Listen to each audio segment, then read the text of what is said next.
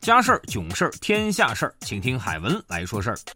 现在的电视连续剧啊，只要是剧情狗血，就会遭到观众的吐槽。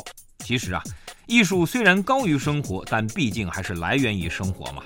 而且真实的生活永远都比电视更精彩，可以说是有过之而无不及。这不，最近海文的一个女性听众就摊上了这么一个烦心的事儿：认识了一男子，仰慕人家高富帅，欲跟人家交往。可是未曾想啊，人家原来是有家室的人了，早已经名草有主。但是此男却欺骗她，并且许诺给她买房子，女子便信以为真，被骗与其同居。期间为此男打胎数次，最后一次医生说不能再打了，你已经打了三次了，再打以后就生不出来了。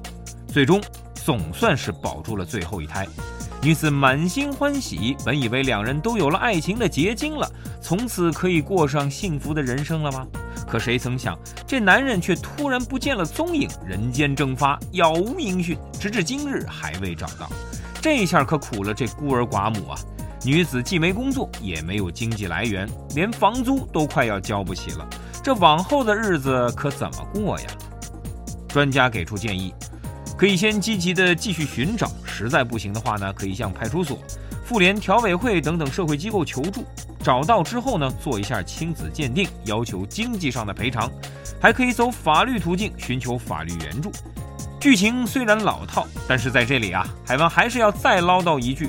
在选择对象的时候啊，一定要睁大你们那双雪亮的大眼睛，看清对方的真实面目，千万不要被虚假的外表和拙劣的骗术所蒙蔽呀！